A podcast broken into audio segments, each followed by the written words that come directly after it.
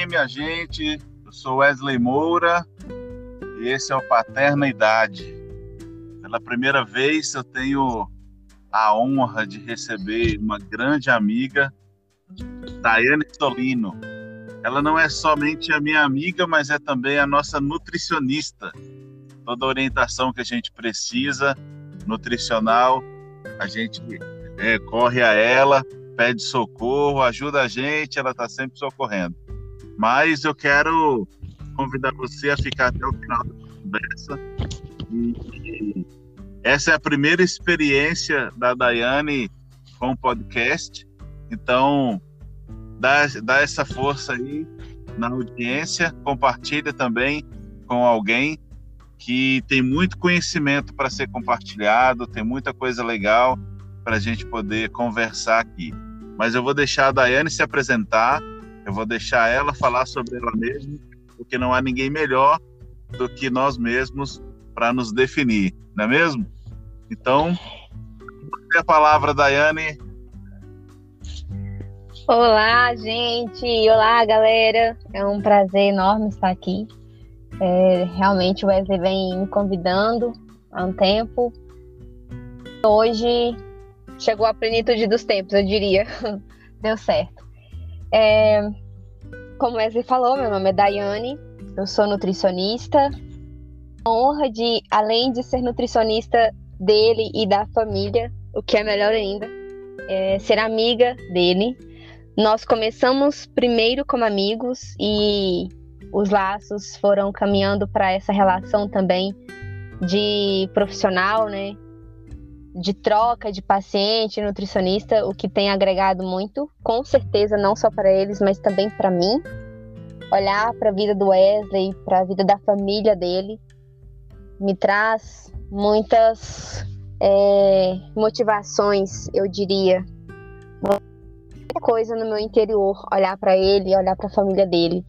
Ele sempre foi um encorajador. Se tem um termo que definiria o Wesley, seria esse: encorajador recordo da voz do Wesley em vários momentos da minha caminhada falando não se limite, não se limite.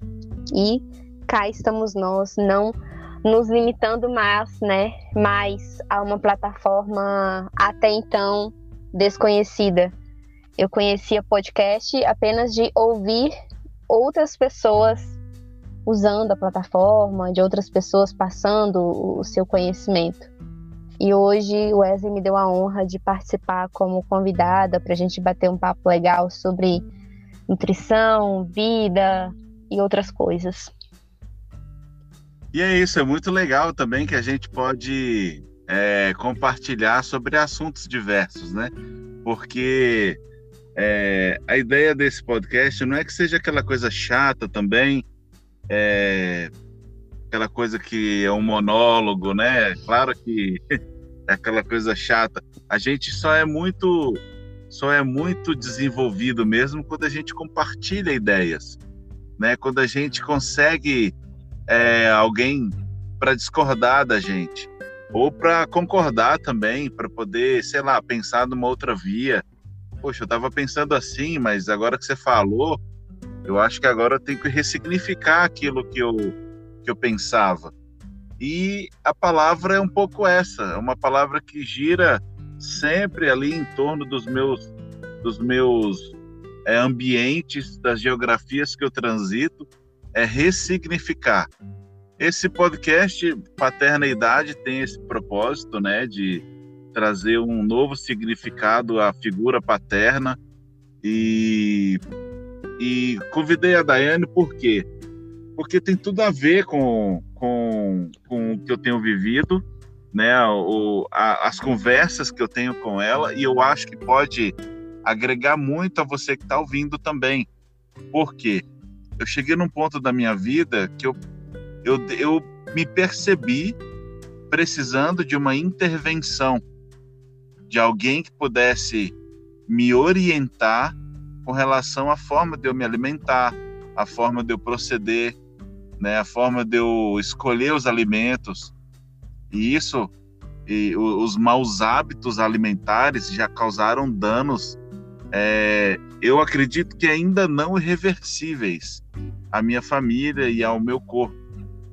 Mas a presença da Daiane e a assessoria que ela tem nos dado tem gerado essa intervenção e essa esse ressignificado à minha forma de alimentar e é por isso que eu convidei ela para a gente poder conversar um pouco sobre isso e que de repente pode ajudar alguém que está ouvindo agora, né, que possa também compreender a questão da, da, da nutrição redentiva, da relação e da forma como a gente cuida dos alimentos, como que a gente prepara. Não estou dizendo, estou falando de receitas. Eu estou falando de olhar para o alimento como sendo é, o combustível que gera essa manutenção do bom funcionamento do nosso corpo, né? E hoje o corpo, eu sinto, eu sinto partes do meu corpo que não funcionam mais, raciocínio, a minha mobilidade, é tudo por conta do sedentarismo e a alimentação errada. Então hoje eu estou ressignificando isso. É claro que quando você tem uma orientação de um profissional como a Daiane, tudo muda. Então eu quero, quero já jogar essa bola para você, colocar essa bomba no teu colo, ô Daiane. Eu queria que você pudesse falar um pouco sobre nutrição redentiva. Qual que é o teu pensamento sobre isso? E o que, que as pessoas que estão ouvindo a gente agora, elas podem obter para a vida delas sobre isso? É muito bom. É uma bomba e tanto, né? Então, a primeira coisa é que todo espaço de crescimento na vida das pessoas, né, na nossa vida, só pode ocorrer mediante um encontro com o outro. É nesse espaço de troca que a gente se desafia, que a gente sai de uma área que nós já conhecemos, né? aquilo que é conhecido por nós, todo o território que já é cômodo, ele já não proporciona crescimento, tende a não porque nenhuma outra área, nenhuma outra habilidade sua pode ser ali, talvez, explorada a ponto de surgir algo novo. E a Bíblia ela refere que assim como o ferro afia o outro ferro, um amigo afia, né? Molda o seu companheiro. Então a gente precisa dessas intervenções fraternais, eu diria assim, na nossa caminhada para ressignificar aquilo que se tornou comum ou para ressignificar aquilo que perdeu a cor, perdeu o brilho, para nos ajudar a reconectar com a vida, com aquilo que, que é importante, né? Então, não adiantaria, por exemplo, eu como nutricionista chegar no meu paciente ou chegar só em você, Wesley, e prescrever um plano dietético que é bem calculado, a quantidade exata de nutrientes que você precisa ali durante o seu dia. Se eu não tiver uma troca humana com você, se eu não respeitar, por exemplo, aquilo que você traz como bagagem, a maneira como você se relaciona com seus pares, a maneira como você se relaciona com a comida, com o seu corpo, o histórico que você tem em lidar com o seu corpo, né? Então, é, eu preciso, antes de ser uma nutricionista que prescreve algo exato para você, eu preciso ser um ser humano que se abre para esse encontro com você, para esse momento de partilha, para esse momento de troca, né? É, muitas vezes, nesse primeiro momento de consulta, por exemplo, tem pessoas que chegam no consultório onde a sua maior necessidade não é nem tanto sair com um plano alimentar exato, mas sair com uma pessoa que escutou ela de forma ativa por uma hora sem julgar, sem condenar, meio transtornado, por exemplo. Então, a, o, a figura do nutricionista é, é envolto em muitos, muitos mitos de caldo de pratos, de uma pessoa que limita, de uma pessoa que está é, contando a quantidade de, de carboidrato que o, a pessoa vai poder comer. E isso é muito limitador, né? O nutricionista não é isso, não é só isso, ele não existe para isso. E eu acredito que hoje, quando a gente fala de nutrição redentiva, é, eu vejo a ideia de pessoas trazendo a possibilidade para que as pessoas voltem a se conectar consigo, voltem a se conectar com o seu corpo, Afinal de contas, todos nós nascemos com a capacidade de saber quando se tem fome, quando se tem sede, quando se está saciado. Né? As crianças elas sabem o momento em que devem comer, devem parar de comer. É, elas sabem quando emitir um sinal e aquela quantidade que ela comeu, embora ainda tenha um pouco no prato, por exemplo, já é suficiente para ela. Ela não precisa passar daquilo dali.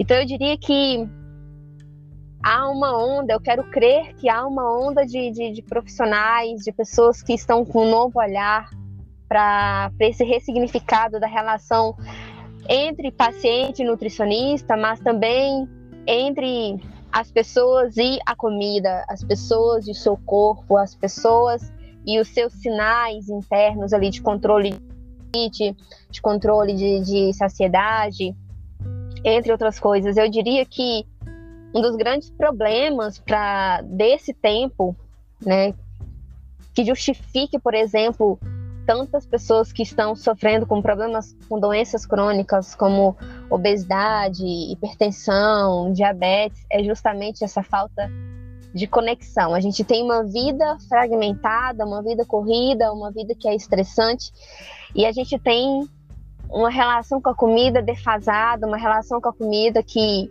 a gente não consegue mais perceber o que é fome, o que não é fome, quanto comer, o que comer. Nós entregamos o controle disso, que é um, algo tão pessoal.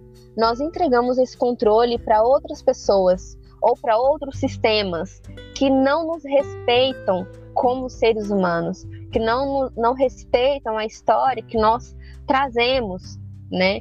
Isso é muito sério. Então eu quero acreditar que nós estamos é, sendo um movimento contrário à onda, que a gente realmente está trazendo redenção para a nutrição, mas sobretudo para as pessoas, para que elas possam se relacionar em paz com o seu corpo, vida e assim alcançar é, a plenitude, o peso correto, porque o peso equilibrado, um peso adequado, nada mais é o resultado do que o peso de uma vida, de um estilo de vida sustentável, de um estilo de vida que é saudável. E muito legal você falando assim, eu me lembrei do dia que nós nos conhecemos, que foi no projeto social, na, numa missão, numa ação missionária na, na cidade de Cavalcante. E eu lembro que numa roda de conversa ali com a comunidade, com outros missionários que estavam ali, você falou um pouco sobre isso também, até da forma como as comunidades se desenvolvem. Tem a ver a forma como eles se alimentam, né? É, Sim, tudo. As crianças, a forma como a, a, as crianças se alimentam na escola, é, a motivação que as crianças têm de ir à escola, muitas vezes o principal argumento é uma merenda de melhor qualidade, é uma comida que, que faça mais, que traga mais nutrientes ali e ajude, auxilie aquela criança no desenvolvimento é, acadêmico, né? Ali da, no início daquelas dos primeiros das primeiras do primeiro conhecimento, vamos dizer assim, né? Do primário ali as primeiras os primeiros anos de escola, onde é fundamental a formação do cérebro, a formação é, é, da inteligência emocional, né, intelectual daquela inteligência intelectual é maravilhoso, né? É, daquela criança. Então, mas é então, é, mas é, é, é muito legal a gente poder olhar para as comunidades, para o mundo ao nosso redor e perceber o quão errado nós estamos com os nossos maus hábitos.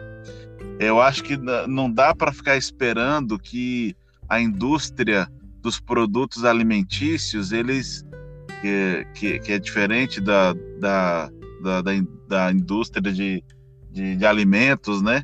É diferente uhum. do, do produto que se, que se, que se dá para comer do que aquilo que é realmente comestível, né?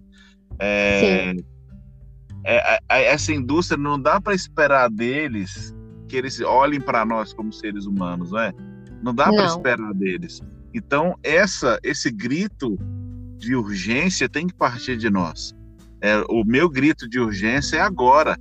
Por isso eu tenho tido assessoria com você, né? Você tem sido aí um, um canal mesmo de libertação e redenção para mim, porque agora eu estou num ponto que eu preciso de uma cirurgia bariátrica. Não, não é uma coisa que eu simplesmente não tenho a opção de fazer, eu preciso fazer se eu quiser continuar vivo e ver minhas filhas crescerem.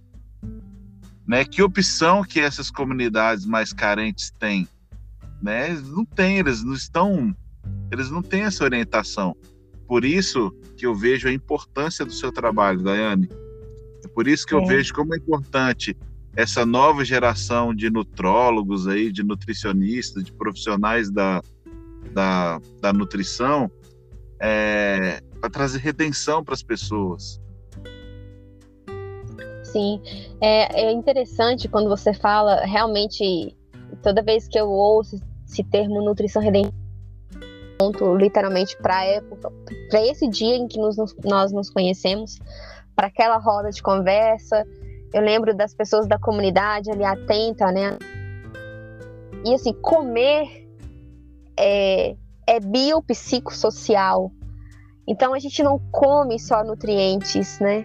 há todo um processo antes que essa comida chegue à nossa mesa, há, há um impacto dessa, da, da produção dessa comida que não vai impactar só a minha geração, vai impactar outras gerações também. Então, assim, com, falar de comida vai ser sempre complexo, porque nunca é só é, a comida, não tem como a gente olhar, uma, ter uma visão reducionista para a comida.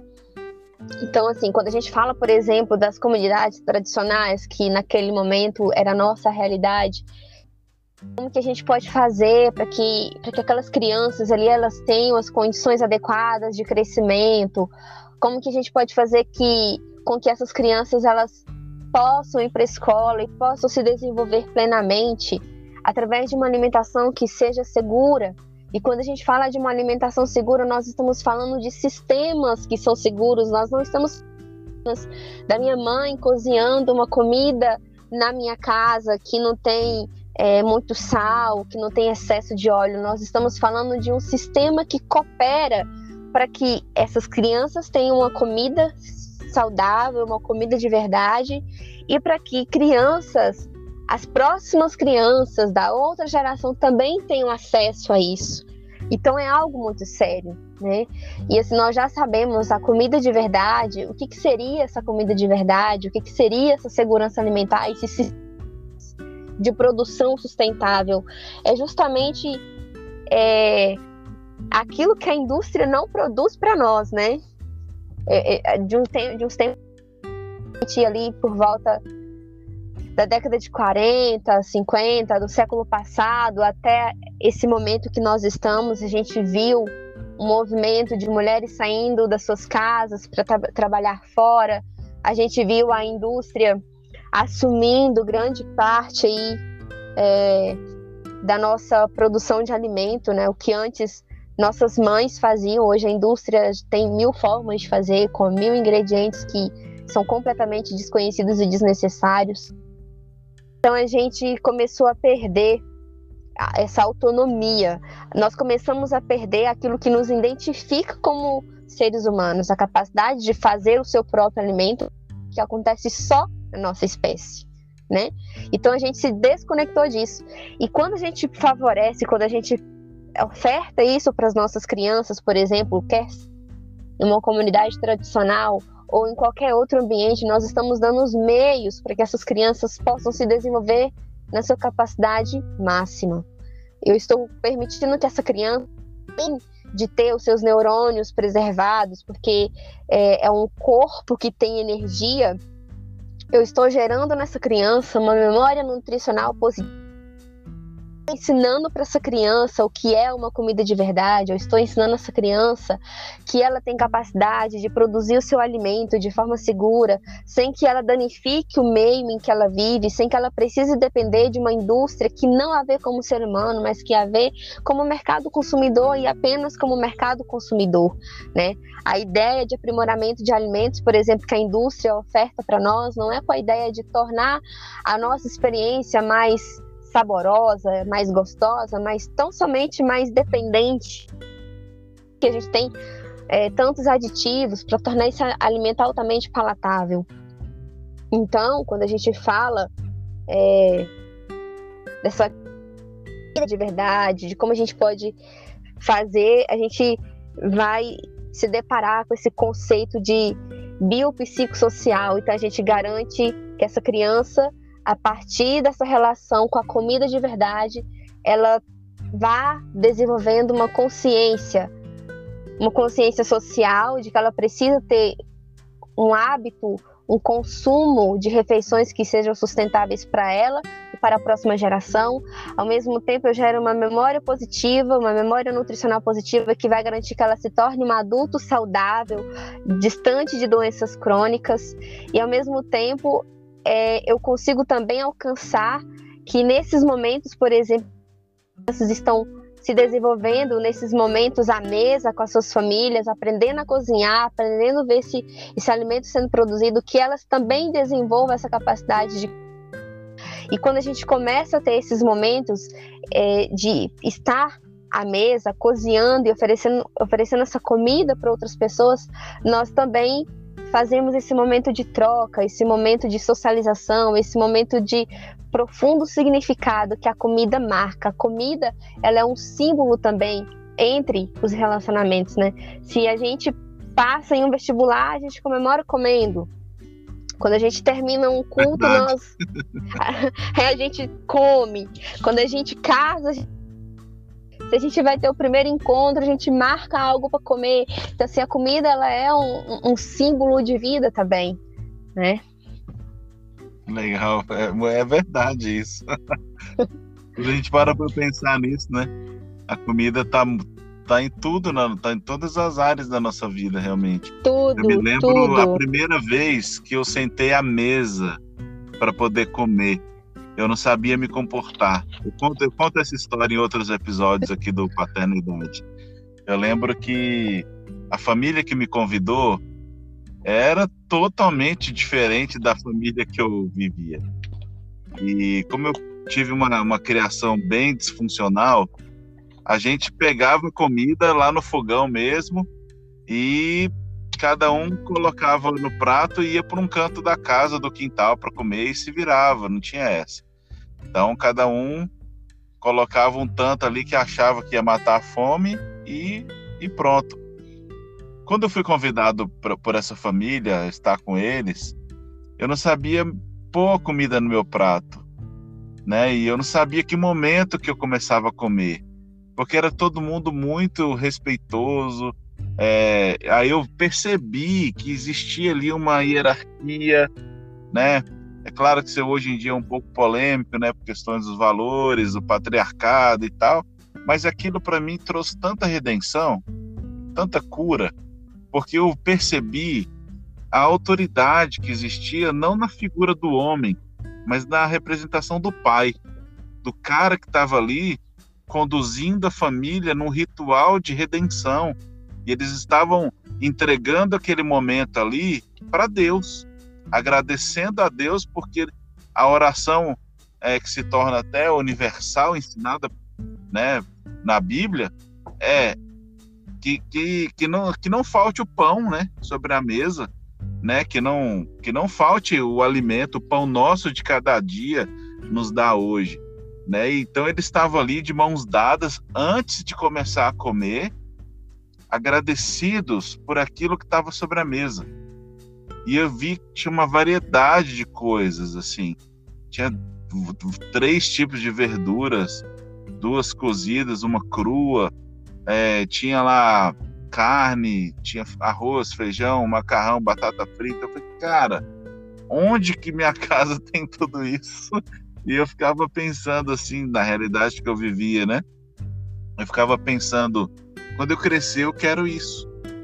Quando eu crescer eu quero isso para mim. Eu quero meus filhos aqui ao meu redor. Eu quero, quero isso, quero minha família. Eu quero uma, uma mesa bem grande com muitas cadeiras. Eu idealizei no momento de refeição todo um plano de vida. E hoje eu tenho a chance de, de ressignificar isso na minha família. Eu, eu poderia poderia ter escrito uma história diferente, poderia ter feito diferente, mas hoje eu ainda tenho fôlego para fazer diferente. Talvez seja um pouco isso que você está falando, não é, Stein? Sim, exatamente isso. É, é, tão real, porque veja, por que, que nós precisamos da comida, né? Porque eu acredito que Jesus, ele. Vou falar de Jesus, porque, por incrível que pareça, eu tive uma experiência bem interessante. Livro de João, a gente vê João relatando os momentos finais da vida de Jesus após a sua ressurreição. É, e a gente sabe que o que antecedeu a cruz foi o um momento de ceia, né? Então, Jesus celebrou ali o momento que antecedia o seu sacrifício, que é a nossa redenção através de uma ceia, aonde ele usa o pão e o vinho para simbolizar que ele mesmo era o alimento da vida. Então Cristo se coloca como alimento da vida, né? E, e posterior a isso, após a ressurreição de Cristo, é, os, os, discípulos eles já estavam um, um pouco dispersos. Pedro e outros discípulos tinham ido para o mar pescar, não tinham conseguido pescar. E aí Jesus aparece e fala: Olha, lancem as redes do lado direito que vocês vão conseguir pescar. E quando esses discípulos praia, eles encontram Jesus com peixes na grelha e pão. E Jesus pega esse peixe e esse pão e serve para os seus discípulos. Uma vez, Jesus vem é, patentear esse ato sagrado que é o comer. Eu não como, eu não como apenas para fornecer carboidrato, proteína e lipídios para o meu corpo. Eu como com a minha família porque esse é, alimenta a minha alma, alimenta exa, exato, é exatamente isso. Comer à mesa com a nossa família, comer à mesa com os nossos amigos é um momento de celebrar. E e eu acredito que um dos grandes problemas hoje da alimentação desse tempo é justamente isso, porque nós vivemos em uma época de comidas rápidas, de e essa comida rápida ela se reflete nos relacionamentos superficiais. Né? A gente quer tudo muito rápido. Então, da mesma maneira que a gente quer que um alimento chegue na nossa casa em 15, 30 minutos pronto para consumo, a gente quer que os relacionamentos também nos atendam da mesma maneira. E nós não somos assim. Nós não fomos programados para isso. Nós precisamos gastar tempo de qualidade à mesa. Nós precisamos comer. Eu costumo ensinar isso para as pessoas é, que enfrentam problemas com o comer, né? Vou dizer que nós precisamos comer com pausas. A nossa vida se passa melhor quando nós permitimos essas pausas, né? Então a gente precisa trazer, recuperar, resgatar esse significado dentro das nossas casas, dentro das nossas famílias. E principalmente nós é, que nos intitulamos, acredito que esse podcast não vai, não vai alcançar apenas pessoas cristãs, mas boa parte sim. Então acredito que nós precisamos trazer essa realidade de celebração, de, de, de toda essa parte simbólica da alimentação para o nosso dia a dia. E se engana quem acredita é preciso uma mesa farta. Não, farta. Nós não estamos falando de, de pompa, nós estamos falando de algo simples, porém profundo. De um arroz, feijão, uma verdura, uma carne e uma salada que alimenta o meu corpo, que é o templo espiritual de Deus, que é o templo de Deus. Eu sou uma casa adornada de Deus, eu preciso dar para essa casa as condições para que o Espírito possa se mover em mim através Né? Então a gente precisa resgatar isso para as nossas famílias. Isso que você está falando é tão sério, é tão fundamental, que eu já vou caminhando para o fim, mas trazendo essa reflexão.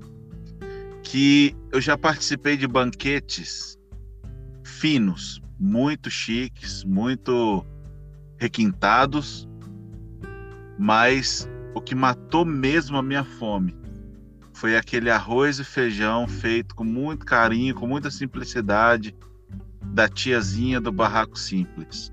Aquele ovinho uhum. frito da gema mole, misturado ali no arroz, temperado muitas vezes com o sal. sal, sal puro ou com frito ali com aquela banha.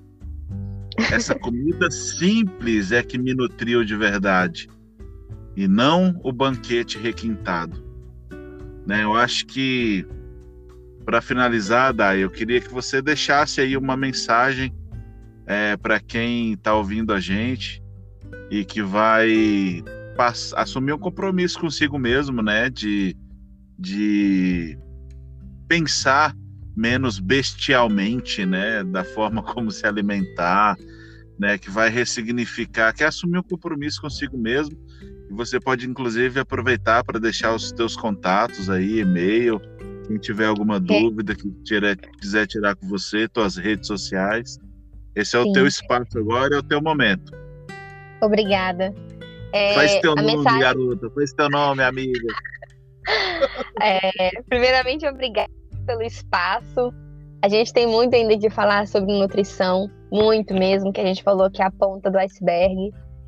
É, comer, gente, comida é afeto, comida é memória, é significado.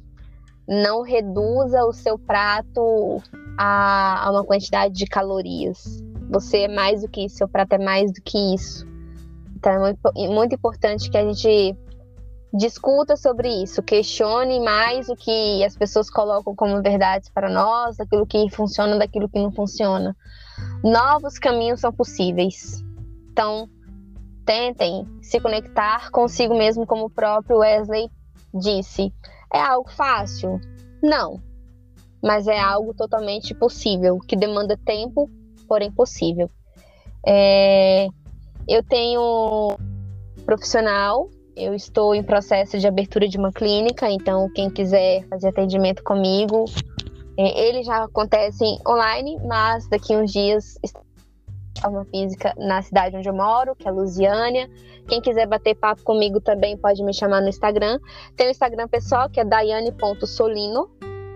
É, pode me chamar lá se você quiser. E também tem o Instagram é, da clínica, que é Ser Nutrição Integrada, tá? Então me dá um oi que a gente discute, a gente bate um papo legal, como a gente fez aqui agora.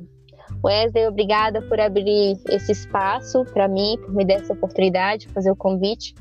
Adorei a experiência. Um beijo para todo mundo, fiquem com Deus. Muito jóia, obrigado você por, por ter esse coração tão disposto, tão pronto a servir. É, quero encorajar você que, que anote aí os contatos da Daiane e que faça contato com ela. Eu tinha um certo preconceito com consulta online, mas como eu moro em Goiânia e ela em Lusiânia, são duzentos e poucos quilômetros de distância. E eu não abro mão desse, desse atendimento dela, essa assessoria dela, então teve que ser online. E eu vou falar para vocês, foi realmente assim perfeito. É, a qualidade do atendimento dela é algo redentivo. Tá? Então, quero encorajar você a, a colocar aí o seu, o seu tempo à disposição dela também. Tá certo? Então, gente, muito obrigado. Obrigado, Daiane. Obrigado você que Obrigada ficou eu. esses 35 minutos aqui nos ouvindo. Espero que os próximos episódios você também possa colar com a gente aqui. E Dai, esse é, é só o primeiro, tá? Então sinta-se aí intimada. E eu também quero participar do seu também, que eu sei que você vai criar um em breve. Sim, você estará lá, com certeza. Então, valeu, gente. Um beijo no coração. Viva a paternidade é, extrema, tanto a paternidade horizontal como a vertical. E siga feliz e ressignificando cada momento. Um beijo no coração e até o próximo episódio. É isso aí, a paternidade. Grande abraço.